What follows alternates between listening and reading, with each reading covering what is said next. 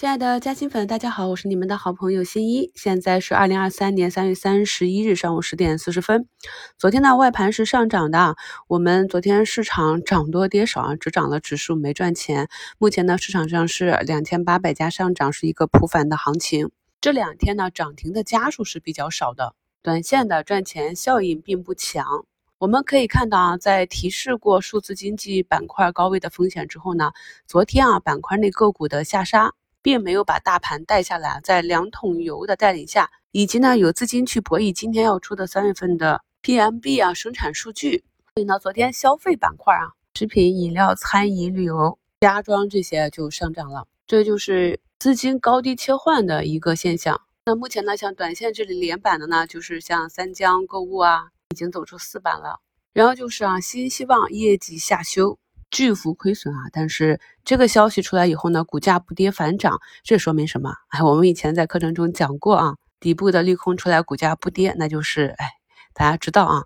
所以在这个现象下呢，猪肉的小龙头哎，新五丰呢，马上又要去封板了。牧原和温室呢也是有上涨啊。那牧原这个呢，我们在二零二一年八月的估值课程里面就拿出来当案例啊，跟大家分析过。像这种有周期类的产业，我们如何去细化、去跟踪啊？像农繁母猪啊，像猪肉价格周期啊，如何根据啊不同板块、不同行业的具体情况去跟踪它详细的数据，然后再映射到市场上。做到一个比较好的操作啊，咱们有的加薪粉就是常年撸木源啊，都撸到负成本了啊。新五丰最近表现的比较强，也就是它的能繁母猪的数据比较好啊。像这些信息的话，大家在网上都可以找到啊。像如果是我们跟踪的这个上市公司啊，主要是 to B 的啊，就是 to 公司端啊、政府端的，那我们可以去招投标网站上去看他们的竞标情况啊、订单情况，来算一下业绩。那如果是 to C 的啊，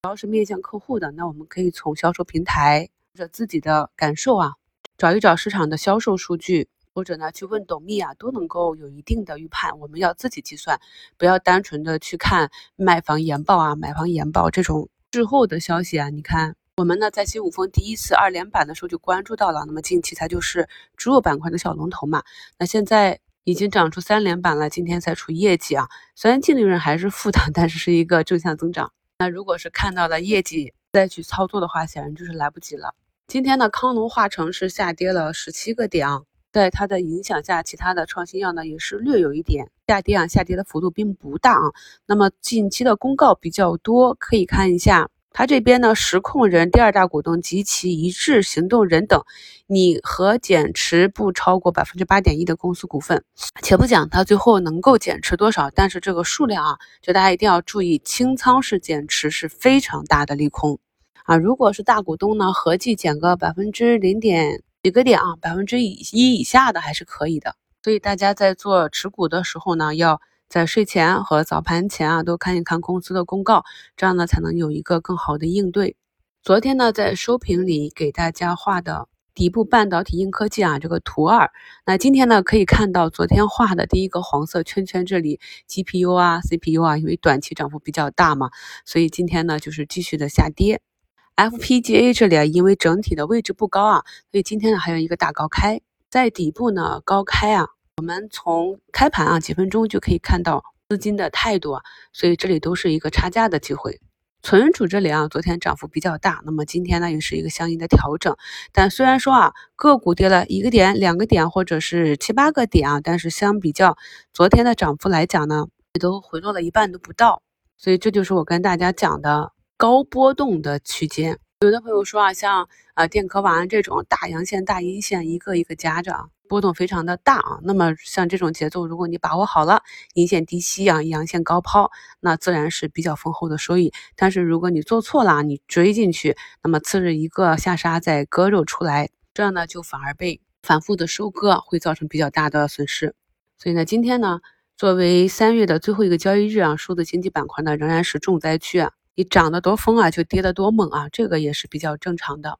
而像我们啊，近期在早评里跟大家讲的，做了一季度业绩预增的这些公司，比如说像佐力药业啊，你看到就五连阳了，还有中药的像广誉远这些中药啊，这个板块也是走的比较强，调整个一两周啊，继续向上攻。我在早评跟大家分析过了，那么这两天呢是公募私募基金要结账日，所以呢前期呢如果有专项的基金啊发生了仓位的偏移，割了自己啊本该去持有的板块，去追了数字经济，那么这两天呢是纠偏日啊，所以呢就会卖掉数字经济的仓位，去回补自己原本的仓位。那过了这两天之后，下周的走势就比较有趣了。看一下啊，资金呢是选择继续回流数字经济，还是呢本本分分的做自己板块内、自己资金属性内的持股？细心的朋友呢可以发现啊，我们近几年的市场呢始终是有一个主线板块走牛市啊，那么其他的板块呢就表现不佳。比如说呢，二零一八年、一九年的大白马，二零二零年、二零二一年的新能源。中间呢也有一些元宇宙啊、五 G 啊这样的穿插，然后是现在的 AI 数字经济，所以呢一定说要做好产业链学习。我们呢如果是把仓位布局在主线板块里面，那你可能等待的时间久一点，但是一旦封起呢就妥妥的牛市。但如果你始终是在边缘的板块，那么可能市场行情再好再火热，跟你的持仓收益也无关。那么面对现在这个局势呢，如果你看好的几个板块有主线。和分支，我们应该如何操作才能获得最好的收益呢？我昨天呢看了一个数据，从二零一九年至今啊，有人分析了这个私募基金和公募基金面对双主线行情这个排名收益率。比如说呢，将风格啊分为轮动和不轮动这两条线，就是一个是做仓位的切换，一个是呢在自己的价值股或者成长股里面去分仓布局。不做轮动的，我们来看一下它的收益比啊。首先呢，就是不轮动加重仓成长的占大多数。那重仓成长呢，就是这种弹性比较好的中小盘个股啊。那么他们的收益比呢是百分之五十五点一，这个是超额收益啊。那还有就是不轮动，但是呢重仓价值啊，就是大盘股啊、中军股啊这种价值类的啊，就是你可能涨幅并不大，但是稳定性比较强，他们的收益比呢是百分之二十六点五三。还有呢，就是也不做轮动，但是呢，去配置了重仓价值股和成长股的，他们获得超额收益的概率呢是百分之十点二，而做轮动的这些机构仓啊，他们获得超额收益的百分比呢仅是百分之八点一六，大家理解了吧？虽然我平时跟大家去讲。我观察到的市场的轮动的情况啊，理想的状态就是，如果我们能踏准节奏啊，每一波轮动的主线都能够大仓吃到，当然收益是更好的。但是呢，对于机构资金来讲，他们船太大了啊，不像我们散户一样船小好掉头。其实对于很多散户来讲，你反应慢一点呢，可能啊效果也不是那么好，倒不如蹲着不动，蹲在你看懂的这些板块里，耐心的等风来啊。但是要获得这个超额收益啊，还有一点。个股不涨或者震荡盘底的时候，你蹲得住；但是当个股啊风来了，开始大涨，进入主升浪的时候，你是否能够守得住呢？而对于机构资金就没有办法了，他们船太大，所以呢，我们可以看到每一次主线行情疯狂的时候啊，在这个末段都会看到有机构资金在高位去买入，在低位去下杀啊。所以总结一下啊，如果是市场的双主线行情不轮动呢，对于机构大资金来讲。比轮动的收益要好。最后呢，重复一下昨天股评里的一个核心思想：本期啊超涨啊超买的这些个股冲高回落呢是出货啊，底部啊正在盘底筑底的这些个股呢冲高回落呢是大资金自然的建仓或者量化资金建仓。所以大家根据个股不同的位置呢做好仓位的配置。祝大家交易顺利，我们收评再聊。